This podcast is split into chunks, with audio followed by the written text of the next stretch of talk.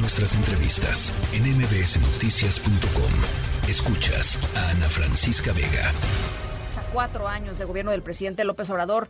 Eh, han sido asesinados al menos 1.713 policías. Eh, de distintas maneras, los policías han sido agredidos eh, fuera de servicio en mayor proporción a los homicidios civiles en varios estados. Es decir, son atacados por la función que cumplen eh, en, como agentes del, del, Estado. En la línea telefónica para platicar sobre esto está con nosotros Daniel Gómez Tagle, consultor e investigador en Fuerza Pública y Derechos Humanos. Daniel, muchísimas gracias por conversar con nosotros esta tarde.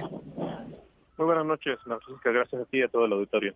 A ver, pues tienes un conteo muy riguroso de lo que está sucediendo y yo lo primero que te quisiera preguntar es esto, para, para tratar de entender un poquito en dónde estamos parados, ¿esto es más o menos que antes? En el año 2018-2019 y a partir de, esta administración, este conteo específico de la administración López Obrador, ha habido un descenso de las muertes policiales tanto en servicio como en franco. Sin embargo, como tú señalaste, el hecho de que los maten fuera de servicio son indicadores de las situaciones en las que los policías eh, se desenvuelven su trabajo en, en todo el país. Y la primera tesis que surge del análisis de estos números es que se matan menos policías porque los policías deciden no actuar ante la indefensión que, viven por parte del Estado. Es decir, el Estado no los protege, los policías no actúan y por lo tanto matan menos policías. Esa es la interpretación de los datos. Ahora, eh, es de acuerdo con lo que con lo que hemos estado revisando de los datos que has generado eh, tú en tus investigaciones, en tu en tu trabajo, eh, hay hay diferencias geográficas importantes. ¿Por qué no nos platicas un poquito, Daniel, en dónde están matando más policías? Esa parte es muy interesante eh, porque el, hablamos del número de policías asesinados, desde luego Guanajuato lidera eh, la cifra, sin embargo, lo que yo analizo es el riesgo de que los asesinen, eh, porque eso nos permite saber cuál es la capacidad de la policía para reaccionar. Y sobre todo, esta parte es muy importante, es dónde hace falta el apoyo de la Guardia Nacional. Es decir, pues, la Guardia Nacional tiene la capacidad logística, estratégica, humana y material para brindar apoyo a los policías. Y desde ese ángulo los estados de Zacatecas, Colima, eh, Morelos y Baja California Norte son los estados donde hace se hace más urgente la presencia de Guardia Nacional. Sin embargo, el despliegue de la Guardia no corresponde a esta necesidad.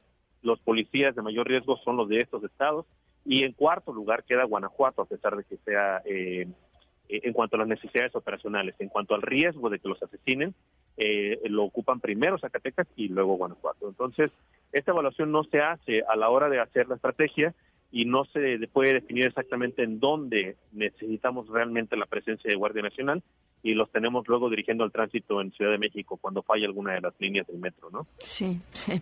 Eh, y, a, ver, cuéntanos un poquito, eh, ¿qué tipo de policías? Porque hay muchas policías en el país eh, y, dependen de muchas cosas. Hay unas que están muy bien equipadas, otras no tanto, otras fatalmente equipadas, otras peligrosamente mal equipadas. en fin, ¿cómo está ese tema? Eso, esa es la pregunta más importante de, este estudio, precisamente. Es el hecho de saber si las policías tienen lo que necesitan, primero para protegerse ellos mismos. No podemos pedirle que nos protejan cuando ellos están ocupados tratando de que no los maten. Y en ese sentido es donde el análisis del riesgo se convierte en vital, porque hay un factor de, de distribución de recursos, que son los 50 municipios con más homicidios civiles, pero no se evalúan los 50 municipios con más homicidios policiales. Entonces, si no les asignamos los recursos que corresponden al riesgo en, lo local, pues evidentemente esos policías no van a poder hacer eh, algo por la ciudadanía. En ese sentido, la lista de municipios, te doy los primeros cinco, son Tijuana, Baja California, Juárez, Celaya, Acapulco, Irapuato, ¿no? Y si quieres, León, y curiosamente Iztapalapa en Ciudad de México también se cuela en el, en el top 10. Esos son los municipios donde los policías requieren eh, mejor equipamiento, no más necesariamente, sino mejor equipamiento, y requieren más asistencia de las fuerzas federales. Por eso la importancia de, la distribución de los recursos que no corresponde a las necesidades operacionales. Sí, claro. Entonces, queremos resultados, pero no estamos aportando lo que realmente se necesita a nivel local. Ya. Oye, las mujeres policías, Daniel, también ahí hay un tema importantísimo, ¿no? Es un tema importante y además es un tema muy relevante porque recientemente se, se, han eh, divulgado otros estudios de violencia de género en el que se dice, en el que se demuestra que los feminicidios y la violencia de género ha incrementado en el país. Cuando yo desagrego los datos de mujeres policías, lo que encuentro es que las mujeres policías corren más riesgo en su casa que los hombres policías. Entonces, si en el general cuatro de cada diez policías son asesinados en su domicilio, de las mujeres policías asesinadas eran cinco de cada diez, es decir, la mitad son asesinadas en su domicilio. Esto lo que nos señala es que la mujer policía corre el riesgo como agente del Estado y corre además el riesgo como mujer. Y entonces se convierten en las ciudadanas mexicanas que viven en mayor riesgo de incertidumbre diaria y no se ven programas para, para su protección. Aquí es la pregunta más difícil. ¿Cómo esperamos que si la policía mexicana no puede proteger a sus mujeres, proteja a las demás?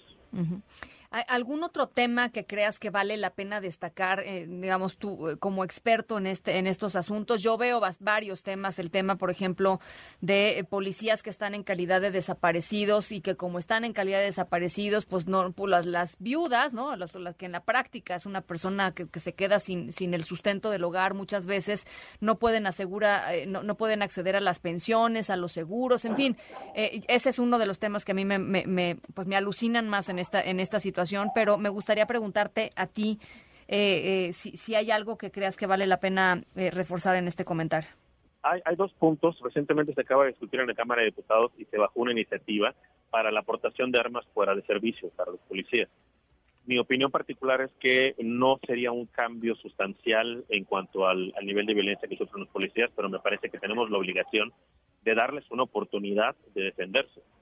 140 policías han sido asesinados frente a su familia y durante esos asesinatos 40 familiares han sido asesinados. Hablamos de esposas, de hijos, en dos casos muy dramáticos, bebés menores de un año, tres mujeres embarazadas que mueren durante el ataque a un policía.